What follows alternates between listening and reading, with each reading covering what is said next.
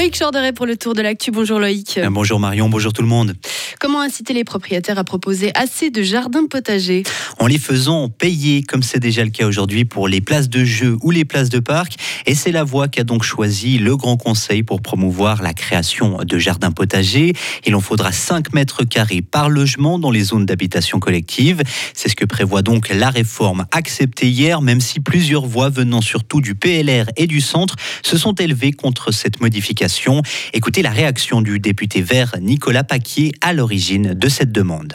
Ces voix, on peut les comprendre, mais euh, avec les, en tout cas dans le, dans le monde de, l'immobilier que, que, je côtoie à Bulle, c'est en général, dans la majeure partie des cas, c'est bien accepté euh, et, c'est tout à fait compréhensible. Et ils reconnaissent que c'est une plus-value aussi pour le futur et c'est rarement, euh, rarement une contrainte qui est, mal vécue. Alors il y a bien sûr quelques exceptions. Hein. il y a peut-être aussi sur les aspects juridiques, on n'aime pas trop compliquer l'arsenal, on va dire euh, mais euh, sur le principe, je pense que ce n'est pas une opposition.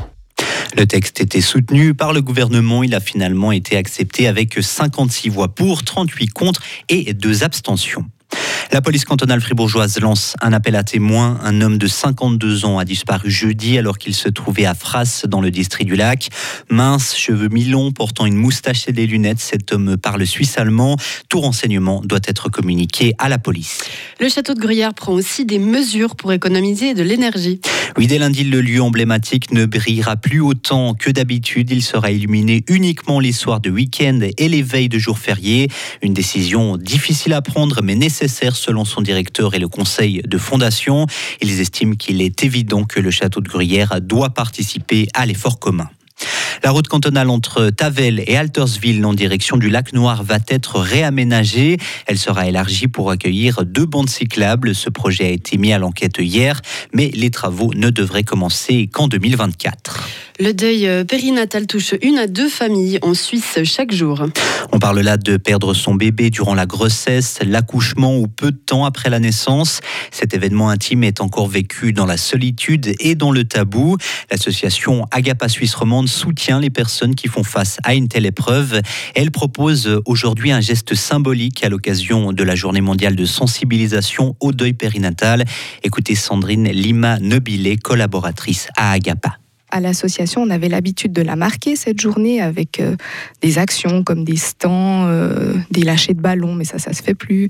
Cette année, on a choisi de marquer la journée autrement, c'est-à-dire en proposant aux gens, à toutes les personnes qui ont dans leur cœur, dans leur mémoire, dans leurs souvenirs plus ou moins récents, un bébé qu'ils n'ont pas pu accueillir, qu'ils n'ont pas pu tenir dans leurs bras, de participer à un lâcher de bulles, un lâcher de bulles de savon, tous ensemble à 10 heures, depuis l'endroit où il, elle se trouve.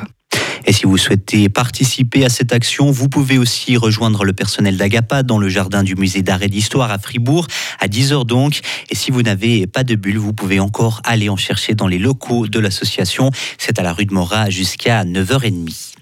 Actualité internationale maintenant, les États-Unis augmentent leur aide militaire à destination de l'Ukraine. L'annonce a été faite hier soir par le Pentagone. 725 millions supplémentaires, ce qui porte l'aide américaine à 18,3 milliards de dollars depuis le début de la guerre. Les États-Unis livreront notamment des munitions de lance-roquettes, des mines anti-blindées et de 100 véhicules de transport. L'Arabie saoudite, elle, débloquera 400 millions de francs d'aide humanitaire pour l'Ukraine. Le prince Mohamed Ben Salman l'a annoncé hier au président ukrainien. L'Arabie saoudite a été euh, critiquée par les États-Unis car le pays a refusé d'augmenter sa production de pétrole pour atténuer la crise énergétique. Pire encore, le pays a décidé dernièrement avec l'OPEP de réduire le nombre de barils de pétrole qui seront produits dès le mois de novembre. Et un mot de sport, Fribourg-Gotteron a repris des couleurs. Oui, les Dragons ont battu hier Lugano 4 à 2. Ils avaient pourtant mal débuté la partie, mais les joueurs de Christian Dubé ont su réagir pour aller finalement s'imposer à la Rezega.